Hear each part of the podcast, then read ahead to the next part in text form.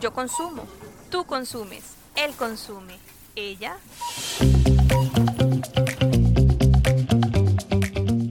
Francisca Barrientos, abogada y académica especializada en Derecho del Consumidor, conversa y analiza desde distintas miradas el consumo, junto a grandes invitadas e invitados.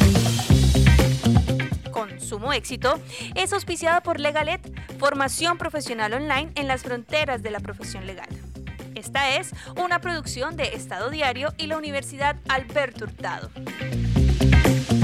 Hola, bienvenidos y bienvenidas a esta nueva sesión de Consumo Éxito.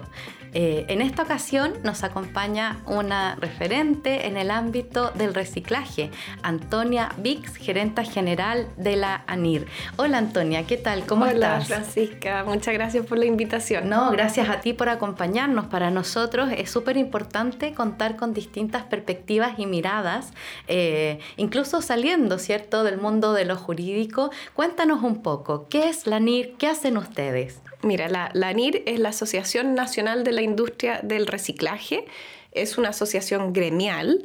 Hoy está compuesta por 52 eh, empresas, 52 empresas que están dedicadas al reciclaje, a la reutilización, a la valorización energética. Es decir, eh, cuando uno habla del manejo de residuos existe una jerarquía, ¿no es cierto?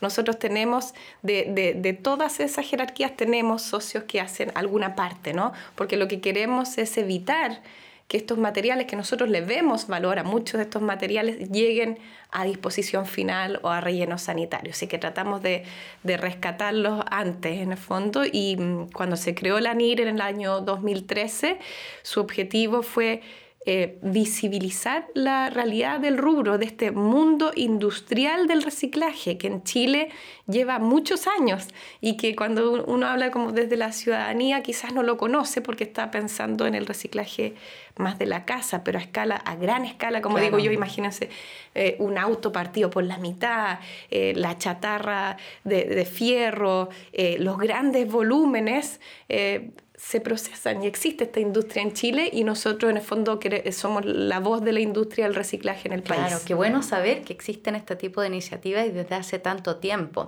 Eh, Consumo Éxito es un podcast que está pensado para el mundo jurídico eh, eh, y en ese contexto hemos invitado a muchas personas a hablar de estos temas. En nuestro caso, pensando en el consumidor, en las empresas, estamos pensando en quienes compran este tipo de productos, ¿cierto? Que están reciclados que pasan por este proceso de gestión de residuos eh, y desde el punto de vista consumidor también la ley del consumo habla de reciclaje, de medio, de, de medio ambiente, de reutilización, promoviendo incluso hasta buenas prácticas.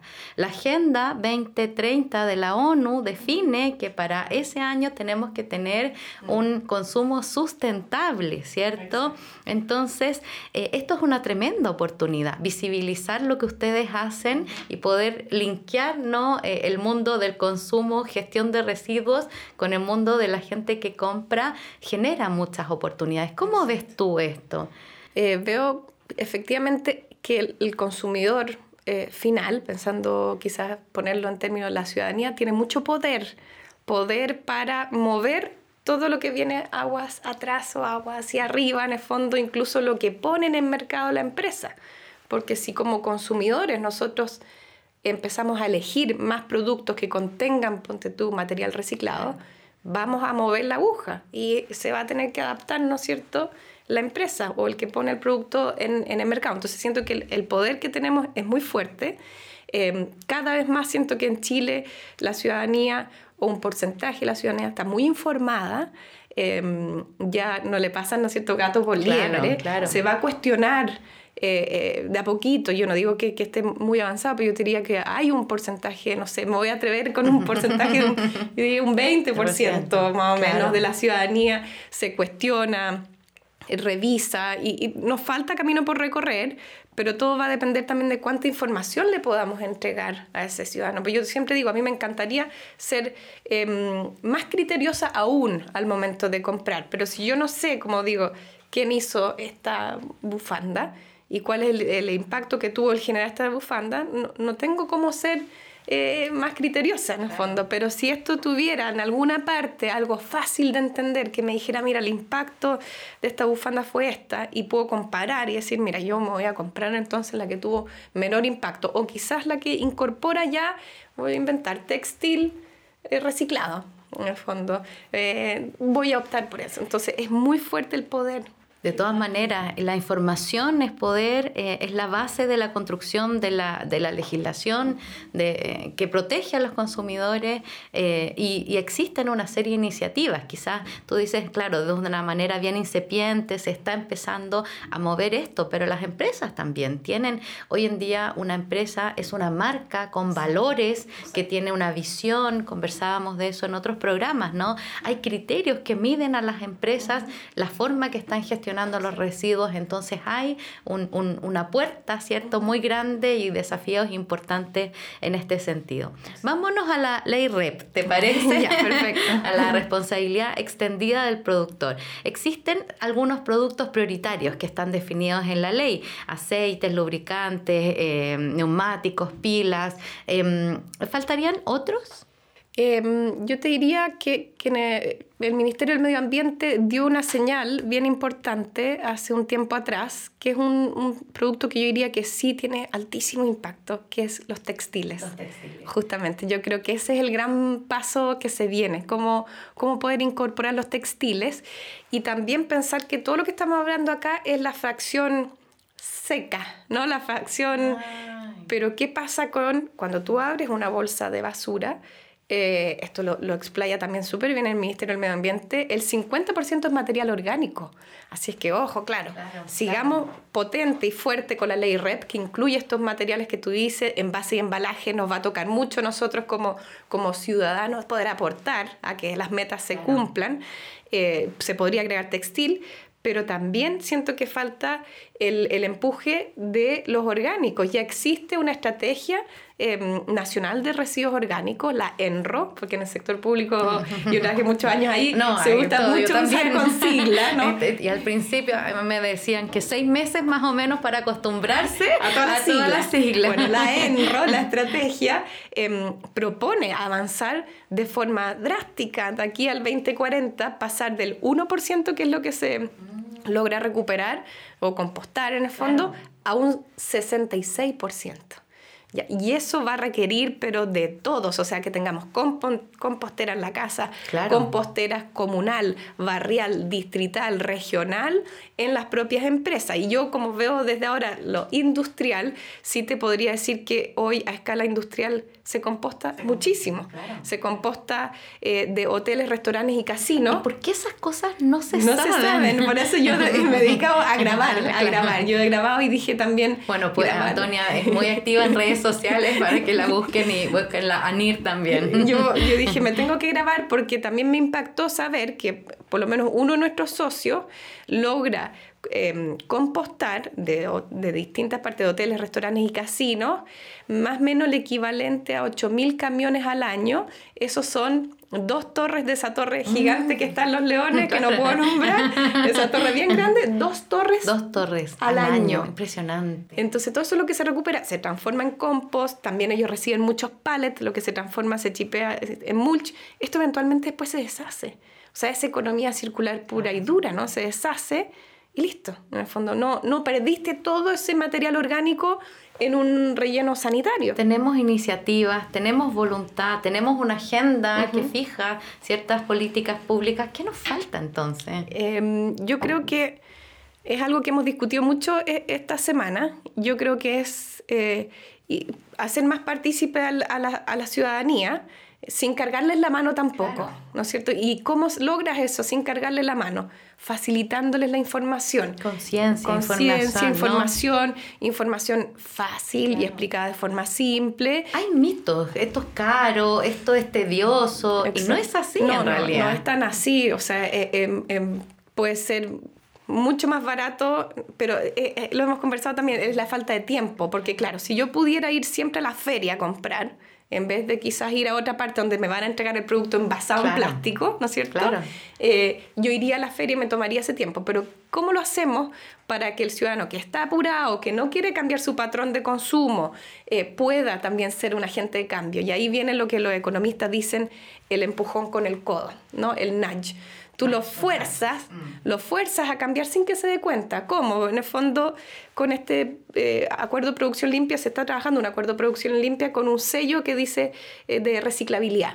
Entonces, por lo menos esa persona que no tiene tiempo ni interés de cambiar su patrón, por último, cuando vaya a comprar, va a ver este sello y va a decir, bueno, yo sé que si compro este producto, tengo la posibilidad de reciclarlo en Chile. Entonces quizá la esperanza es, ¿no es cierto? Eso es economía del comportamiento, claro. Ahí se estudia cómo cambiar los patrones conductuales de las personas y eso es lo que falta, Eso es lo que falta, porque mm. eh, el resto, como te digo, a escala industrial funciona, cuando hay mermas se reutilizan, hay circuitos cerrados de, de plástico, hay circuitos bastante cerrados y de economía circular, como lo que acabamos de mencionar con, con los residuos orgánicos. Entonces, ¿cómo aportamos nosotros sin cargarle la mano? ¿Me has fijado que siempre eh, la ciudadanía dice, no, es que esto se tiene que hacer cargo el, privado, o esto se tiene que hacer cargo el, gobierno. ¿eh? Al final todos tenemos que participar.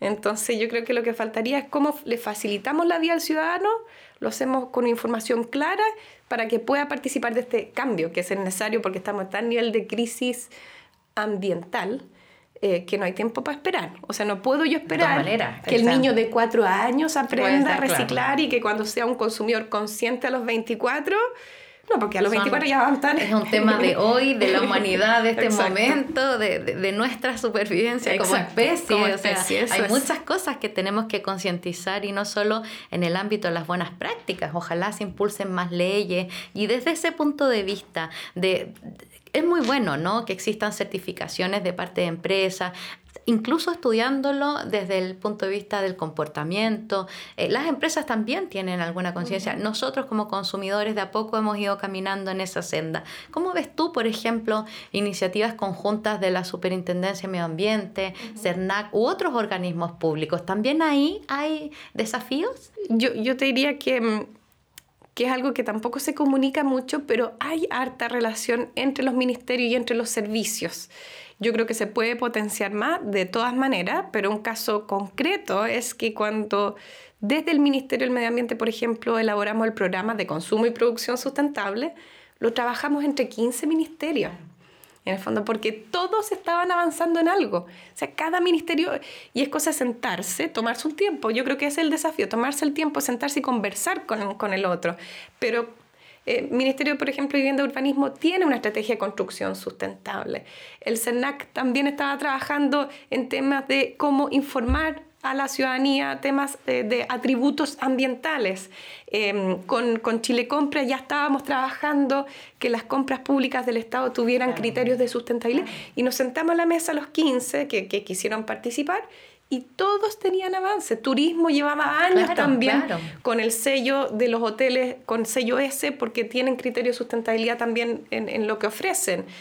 Y, y, hay entonces cosas de tomarse el tiempo, sentarse y ver también las herramientas que tenga cada uno para poder empujar y avanzar más rápido, como digo yo, en, en, en los empujones al, al, que haya que empujar. En el fondo, yo me queda muy claro que el sector privado también tiene, está muy consciente que hoy es muy distinto el consumidor que le compra lo que él pone en el mercado, que está bastante más informado, que ya no es muy raro que una empresa no tenga algo incorporado, ya sea el reciclaje, buenas prácticas, huella carbono, huella carbono, mm. reporte, mm. sostenibilidad, es un desde, ¿no? es un desde.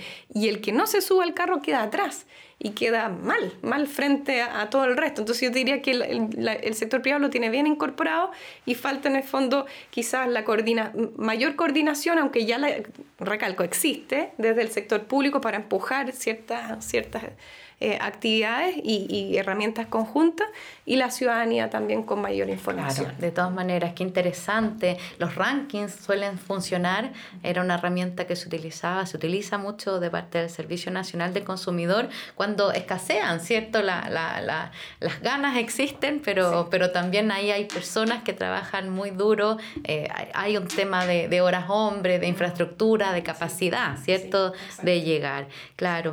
Eh, Antonia, Ana, em, ¿crees tú que em, desde el punto de vista de la ley REP, por ejemplo, eh, y relacionando con el tema de la NIR y lo que ustedes hacen, podría avanzarse un poco más? Eh, porque es cierto que esta ley tiene plazos graduales, todavía no se implementa, pero se ha caminado, ¿no? En off conversábamos que hay muchas empresas que ya estarían cumpliendo las metas. ¿Podría avanzarse un poco más? Yo creo que lo que hay que avanzar es em, a estar todos preparados cuando ya esté eh, operando. ¿Y, eso lo ves? ¿Eso está pasando? Eso lo veo y, y sobre todo nuevamente el, el, el, conversar entre todos los actores, porque aquí Claro, por ejemplo, nosotros, si uno piensa en la cadena del, del reciclaje, está el, el, productor, ¿no es cierto?, al principio, que está hiper consciente de que la ley le afecta a él y tiene que, que coordinarse con los otros para cumplir las metas. Estamos acá al final los gestores, los que vamos a recibir el material, lo vamos a chipear, le vamos a dar un valor, lo vamos a fundir, le vamos a transformar en algo, pero entre medio está todo el resto de los actores que, que, que son clave. Entonces, se ha trabajado harto en esta coordinación, estas conversaciones, se puede avanzar más, por supuesto, pilotear, eh, apoyar a los sistemas de gestión, eh, apoyar y conversar con los municipios, porque los municipios es el ente más cercano a la ciudadanía. Para efectos de la eh, gestión de residuos en la primera línea, En la primera línea. Claro. Los ministerios también, el aporte que va a hacer el Ministerio de Medio Ambiente también en sensibilizar, porque a mí no me gusta mucho educar, encuentro que es súper fuerte, ¿no? El sensibilizar a la ciudadanía también, cuando estemos más cerca de las fechas. Entonces, yo te diría que está todo esto andando, hay mucha conversación, pero hay mucha cosa también por definir a nivel jurídico. Y ahí uno se puede meter en el fondo en, en, harto detalle, que no, no, sé si da para ahora, pero, pero en el fondo faltan algunos detalles jurídicos para que eh, algo que nosotros velamos mucho es la libre competencia, que todos podamos participar. ¿No es cierto? Que esto no se transforme en, en, algo monopólico, en el fondo, que todos puedan operar, ser parte, aportar en alguna de, de estos eslabones de la cadena del reciclaje. Nosotros tenemos socios eh, medianos y grandes, también hay muchos, te has fijado, iniciativa más chiquitita que ha empezado a retirar desde las casas. Bueno, ¿cómo todos ellos van a participar? Los recicladores de base también son clave, la primera línea también en recuperar los materiales, entonces cómo todos ellos vamos a participar, eh, coordinarnos bien, yo creo que esas son las los momentos claves que se están definiendo ahora. Ahora, estamos en buen periodo, ¿no? Porque en esta frase de gradualidad, por decirlo de alguna manera, se permite esta interacción, coordinación. ¿Cuándo entra en vigor todo el sistema? depende de, de, los materiales. Em, los que van más avanzados es el neumático eh, fuera de uso, que ya debiera estar eh, operando en enero del 2023, y para efectos de envase y embalaje, eh, que ahí si tú haces el doble clic se te abre plástico, aluminio, papel y cartón y papel para, eh, cartón para bebidas, em, sería en septiembre del 2023. Y, y, todas esas empresas ya se están coordinando. es una buena noticia. Se están coordinando. Mm. Yo te diría que ahí es donde falta. Se supone cuando uno mira quiénes van a estar afectos, eh, son más o menos 14.000 empresas. Y hoy por hoy, uno de los sistemas que ya está coordinado con varias empresas adentro tiene 25 o 30. Entonces nos queda un universo muy grande. Yo creo que el mensaje sería a lo el resto de los 13.000 y tanto, sumarse claro, de todas maneras. a los sistemas de gestión colectivos, como dice la ley, que es una propuesta que se puede hacer el colectivo de forma individual, pero el, el empuje es hacia el colectivo, que se puedan sumar eh, para estar coordinados y alcanzar las metas de forma más rápida, eficiente y costo efectiva, digamos. ¿Y la NIR dónde está en este proceso? Eh, nosotros vamos a participar en las licitaciones. Cuando este sistema de gestión diga, ya, señores, tengo que entonces recuperar esto, eh, vamos a abrir una licitación ¿no? de, de, de cómo gestionar esto, todos nuestros socios van a poder postular a, esta, a estas licitaciones. Y ahí está el tema de la libre competencia, como dices que todos podamos participar. Perfecto, súper, qué interesante. Eh, ¿Nos falta información a la ciudadanía respecto a todo esto? Sí, yo diría que, que sí. un gran paso, como te comentaba, es el sello de reciclabilidad. En algún minuto soñábamos con un semáforo, que incluso pudiera ser visualmente fácil decir, uy, este, no sé, esta chaqueta está con, con semáforo rojo. Significa que la producción de esto tuvo muchísimo impacto. Eh, yo creo que, claro, falta avanzar en, en tener mayor información pero fácil. Yo, yo soy muy de, que, de decir, hoy nadie lee nada, nadie tiene tiempo, estamos en una era que todo tiene que ser muy rápido, información, imagen. Yo he sido de la idea, incluso en ANIR, para explicar qué es la NIR, usar infografías.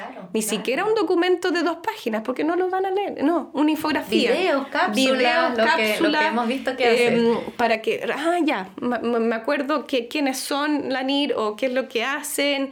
Eh, también que la información quede clara, porque si no como, como estamos en tiempos, como decíamos, eh, ya en las últimas, ¿no? A nivel ambiental, Bien creo que la, la, tiene que ser muy rápido lo que entreguemos a la ciudadanía. Y fácil, para no complicarles la vida. Si ya todos tenemos, estamos en una situación compleja, que seguimos con una pandemia, crisis ambiental, social, económica, entonces además meterles otra variable yo diría que no, es complejo. No, y la información es instantánea y cambia muy rápido, etcétera, etcétera.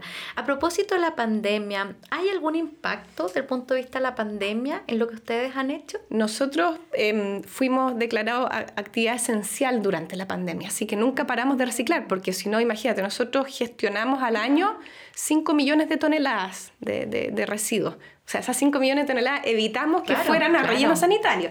Entonces, eh, nunca paramos. Nunca, nunca hemos parado. Eh, sí, la pandemia, los retrasos en, en, ciertas cosas eh, pueden haber afectado a algunos socios más que otros, pero yo te diría que han sido años, años interesantes. Em, uno podría irse al detalle de algunos, de algunos plásticos, pero como te digo, yo te diría que, que hemos seguido funcionando y, y, las tasas han seguido aumentando en el fondo de, de recuperación. Las tasas, para nosotros las tasas de recuperación es lo importante y lo que queremos es todo material que sea posible reciclar, reciclar. Para eso tenemos la instalación y todo. Antonia, muchas gracias por esta conversación. Se abren tantas aristas que podríamos conversar estos desafíos jurídicos. Consumo Éxito es un podcast que está en el mundo jurídico, ¿cierto? Eh, me parece súper interesante conversar las vinculaciones entre agencias públicas, el impacto a las empresas, a los consumidores, por cierto. Pero cuéntanos, ¿qué desafíos vienen ahora adelante para ustedes? Para nosotros, yo te diría, el, el, nuestro caballito de batalla en este minuto, dado los plazos que te comenté de la ley REP, es participar en todas las instancias eh, posibles y, y, seguir sentándonos a la mesa. Uno de nuestros objetivos estratégicos es compartir información. Entonces, por ejemplo, todos los años nosotros sacamos estadísticas de cuánto es lo que realmente se está reciclando por tipo de material. Entonces, esa información para los tomadores de decisión, y lo vamos a seguir haciendo, generar instancias públicos-privadas, conversaciones con los ministerios. Aquí estamos, eso es lo que decimos, aquí estamos. Vengan, vengan a ver cómo realmente se recicla. Venga a ver, yo le abro la industria. Cuéntanos un poco, cuéntanos alguna experiencia de, de, las empresas que son parte de, de ustedes, qué es lo que hacen, como para saberlo bien. Por ejemplo, tenemos empresas que reciclan algo más, más, más cotidiano es el, el, plástico.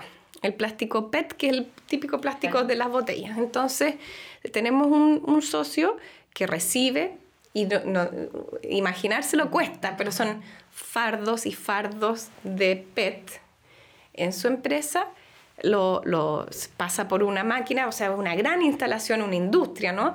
Donde se reciben estas botellas, se van limpiando, se va sacando la winchita, se separa la, tapa, después pasa por otro proceso, se chipea y finalmente pasa a la otra sección que, como se, diría aquí, es la parte de reciclaje y la otra de valorización, puede transformarse estos, estos flakes, se llama estos pellets en el fondo, en una lámina plástica y esa lámina plástica, ya con material reciclado, se transforma en estas cajitas donde muchas veces eh, se exporta la fruta ah. chilena. Y casi gran parte de esto es con mm, todo este material que finalmente era, o inicialmente era una botella PET, pero esto a gran escala. o sea, yo cuando fui y dije, esto yo recupero la fe en todo, en la humanidad y todo, porque efectivamente esto llega a gran escala.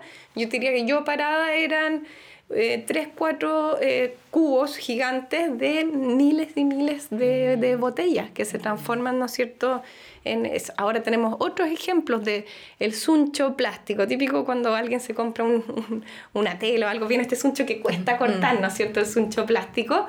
Bueno, tenemos otro socio que, con, que mm, produce estos sunchos plásticos, pero los recupera y hace un circuito cerrado porque es tanto el uso de, estos, de estos sunchos a gran escala para las industrias mineras, forestal, se devuelven estos sunchos a la fábrica, se vuelven a chipear, a fundir y se vuelve a hacer un suncho plástico, o sea, un circuito cerrado. Circular, es impresionante. Cerrado, cerrado. Y hay varios casos de, de eso también, como el de los orgánicos, siento yo, porque reciben pero después transforman en algo, en compost, en fondo, y abono para la tierra que después se va a deshacer. Entonces tenemos varios que hacen circuitos cerrados, otros que salen un subproducto como la cajita. Entonces todos tratamos de aportar de alguna forma que todo esto no llegue a destino final a relleno Muchas gracias, Antonia. ¿Quieres terminar con algunas palabras, algo que quieras decir? Mira, tenemos un, un lema, no, no sé si un lema, pero un dicho de, de, uno de nuestros socios que es bien bueno, que, que, la verdad es que los residuos de hoy son los recursos del mañana. Mm. No es necesario seguir extrayendo, extrayendo. Tenemos tanto residuo y todo esto tiene valor. Es cosa de recuperarlo y se puede utilizar como materia prima para otros productos. De todas maneras, nos quedamos entonces. Muchas gracias, Antonia, por, por estar conversando con nosotros en este podcast Consumo Éxito, con la idea de que los residuos de hoy serán entonces los recursos del mañana. Nos vemos en otra sesión. Aquí termina Consumo Éxito. Nos escuchamos en el próximo capítulo. No olvides suscribirte a nuestras redes sociales. Encuéntranos en LinkedIn, Twitter e Instagram como Estado Diario.